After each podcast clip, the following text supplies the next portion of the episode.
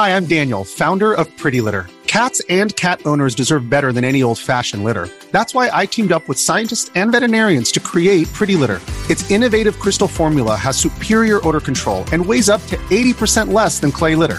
Pretty Litter even monitors health by changing colors to help detect early signs of potential illness. It's the world's smartest kitty litter. Go to prettylitter.com and use code SPOTIFY for 20% off your first order and a free cat toy. Terms and conditions apply. See site for details.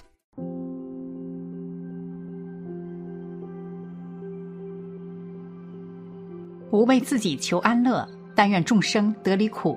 大家好，这里是禅语，禅语伴您聆听佛音，平息烦恼，安顿身心。生命竟然不是由健康决定的，而是到期必死。生死本质到底是怎样的？这究竟是怎么回事呢？我们一起来看。吴玉华，一九六八年生于湖南平坦村，是一个活人阴差。灵魂随时奉召外出抓魂，靠灵魂离体为阴间阎王当差二十多年。开始执行的数月之后，他才明白，原来他被征召去当了阴差，执行的任务就是作为一名队员，与队长一起用暴力索拿阳间寿命到期的灵魂。吴玉华最近一次执行任务是七天前在隔壁高团村。那天晚上，吴玉华的耳边响起了一个他熟悉的声音：“走了。”阴间召唤他去执行任务，不分昼夜，他必须随叫随走，没有去或不去的自由。如果白天耳边响起召唤，他会很快困得厉害，到第三声，他一定会进入熟睡状态。若是晚上或本来就已经睡着了。则只要叫一声，他的灵魂就会轻松离开身体。离开身体的灵魂能看见正在熟睡中自己的身体。灵魂腾空而起，飞到空中，飞行高度比山高，速度极快。往下看，山川河流、村庄水田在迅速向后移动。吴玉华离开身体的灵魂只能看到灵魂世界，但眼中的视觉效果。和生人用眼看到的外界并无二致。这次去邻村执行任务的阴差加上队长共六名，因为距离不过几公里，所以很快就飞到了目标村庄的上空。他们在村口降落，走进村子。按他的经验，入村一般由本村的土地公带路，并向他出示捉拿的文书，与他办理交接手续。但这个手续应该是队长所为，他这个低级别队员没有办理这些手续的职责。执行任务时，他的自我意识处于锁定状态，只是很麻木的去做队长命令做的事情，其他一概不想不问。这次要捉拿的灵魂住在高团村，因为已经是晚上，他们走到他家门口，发现门已经关了，不管门是否上锁，他们一推就开。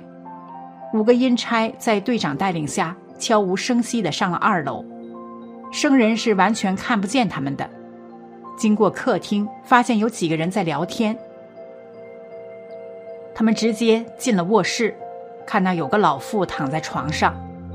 队长发话，拉走这个灵魂，发出的声音仅有灵魂可以听见，生人听不见。立即有队员应声而上。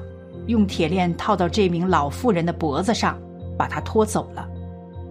在阴差看来，床上的老妇人已经被拖走，床上已空无一人；但在他的家人看来，他仍躺在床上。把老妇人的灵魂拖到村口，阴差小组和这名被阎王下令带走的灵魂一起腾空飞上天空，很快飞到一座山下。在山脚下有一条小路，被押送的老妇人的灵魂走在中间。大概走了半程山路，来到一座凉亭边，凉亭一侧有一口水井，井旁另有一老者，胡子是绿的。每当有鬼经过此处，绿胡子老者都会用竹筒从水井中打一桶水让他们喝。水十分浑浊，水里还有虫子。但路过此地的鬼十分口渴，几乎大部分都会喝上几口老者递上来的脏水。如果过往的鬼不想喝，这个绿胡子老者也不勉强。被押送的鬼喝完水，大家略作休息，又上路了。他们沿山路转到山的另一侧时，看见前方有一条河，河上有石桥一座。吴玉华记得，他只能看到桥中间、桥对岸的景物，看不清，似有云雾遮挡。但这时他突然醒了，醒后略一回顾，就知道刚才去哪个村子捉了哪个人的灵魂。又过了两三日，隔壁高团村传来了他参与捉拿那个老妇人死亡的消息。吴玉华说：“大部分任务都是比较顺利的。”因为对活人而言，他们来去悄无声息，且多数可在短短两三分钟内完成任务，但偶尔也有不顺利的。二十多年前，在黄土乡，他们就曾碰到一例。黄土乡的这名妇女三十出头，年轻强健，无病。吴玉华这群阴差连续五个晚上都没有抓走她，原因是这名青年妇女特别勤劳。每晚在家纺纱到深夜，他用的是手工纺车。纺车纺轮上有十多根木棍，纺纱时那纺车上的轮子带着木棍快速转动。不知道为什么，这群阴差对这个土机械很畏惧。队长逐个命令队员上前索拿，但每个队员都不肯上前，所以大家就在门口等他停下来。可这名勤劳的妇女一直工作到深夜，也没有停下来的意思。执行任务也是有时间限制，执行不完，到时也得返回。这样连续五夜都无功而返。至第六天，队长严肃训话：“上头有令，这次我们无论如何要把他带走。这次不是晚上，而是中午行动。入村。”找到这名青年妇女时，他正在村里的井边打水。几个阴差悄悄靠了上去。这时，青年妇女已打好两桶水，就像往常一样，把竹子做的扁担横在双肩上，正弯下腰用扁担勾挂两个水桶时，队长向吴玉华下了令：“打！”吴玉华冲上前，直接击晕妇女，一锤下去。他立即倒地，其余队友上前用铁链把他拖走，而他的身体当即倒地处死在井边。吴玉华说：“是先打再拖走，还是不打就直接拖走？主要看执行人凶还是不凶，而不是简单的看性别和年龄。”吴玉华说：“有一次他们执行阴间任务，不但失败，而且自己还遭到了暴打。”那次事件发生在数公里外的杨万村，时间约二零一一年。他们一行数人刚进寨子，不知什么原因，此寨土地公的样子看起来非常凶，不由分说冲过来就对他们大打出手。这群阴差立即作鸟兽散。吴玉华跑在最后，被这个土地公逮个正着，几下子就被他打倒在地。暴怒的土地公一脚还踩着他的后背，令他动弹不得。这时，有个声音在耳边响起：“这个不可以打，放过他。”吴玉华不知这句话是说给谁听的。土地公踩了一会儿，最后还是放他走了。他们几个阴差灰头土脸，各自回去了。吴玉华没有再次被召回去抓那个人，估计是阎王换另一组阴差去执行这个任务了。吴玉华是村里的一名普通村民，他的活动范围不大，所以只熟悉附近几个村子。因此，如果抓人的是本村或附近村子的，他的灵魂外出抓完返回，略一回顾，便知谁的灵魂被抓走。先前若抓了某人的灵魂，次日又在街上碰见那个人，就会忍不住对他讲：“你准备下后事吧。”可能活不了几天了。有时是对他们的子女讲，这样做却犯了阴间当差大忌。因为吴玉华泄密，有几次他自己晚上被鬼差捉走，在阴间受到严厉的惩罚。有一次，他的灵魂被鬼差押到某个他不曾到过的山后，降落后细看房舍比阳间的低矮，但与当地阳间建筑式样类似。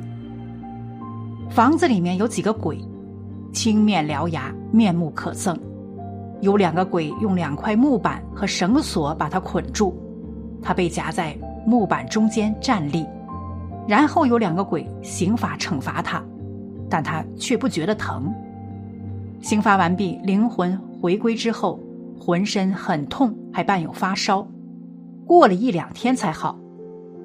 从吴玉华的事迹来看，绝大多数人的死亡，不由人的健康状况决定。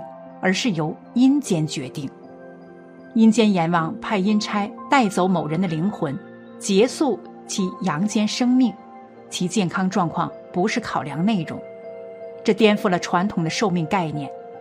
人在某一世寿命的长短，肉体的健康状况可能不是核心因素，记载在生死簿上的寿限才是真寿限，也就是说。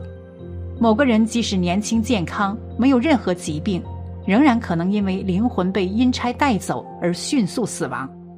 也许有人会质疑阴间这个做法：你看人家年纪轻轻，啥病也没有，阴差把人家活生生打死了。其实阴差并没有打死任何人，只是分离了灵魂和肉身，灵魂也没有死亡，只是被强行带走了。有些被打死的人，这一生似乎已无大罪恶。质疑者可能会问：阴差既然来去无影无踪，神通广大，为什么不先去捕杀那些罪大恶极者？这样的想法十分符合善良人的美好愿望，但阎王签发勾魂票需遵守一个规则，即依据每个人的生死寿限签发。这个寿限并非阎王随意乱写，而是由每个人的业力决定，或者说是前世今生因果报应的结果。作为一个人，善恶两道随时摆在面前，他有选择的权利。若他选择善道，或有神灵给他记录，其业力会随之改变，但这不必然可以长寿，还要看他前世的作为。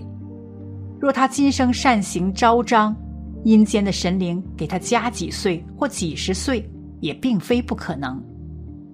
但他仍然有可能短寿，比如一个人出生时寿命定了三十岁，他这一生表现卓越，戒杀戒婚，广布善泽，给他加十年，于是活至四十岁被带走，这会让人误以为好人不得好报，其实不然。同理，某些恶贯满盈者也有长寿者，道理类似。寿命不是由健康状况决定，而是到期必死，故何必贪生怕死？积德行善方是正途。好了，本期的视频就为大家分享到这里，感谢您的观看。禅语陪您聆听佛音，平息烦恼，安顿身心。如果您也喜欢本期内容，请给我点个赞，还可以在右下角点击订阅或者分享给您的朋友。您的支持是我最大的动力。咱们下期再见。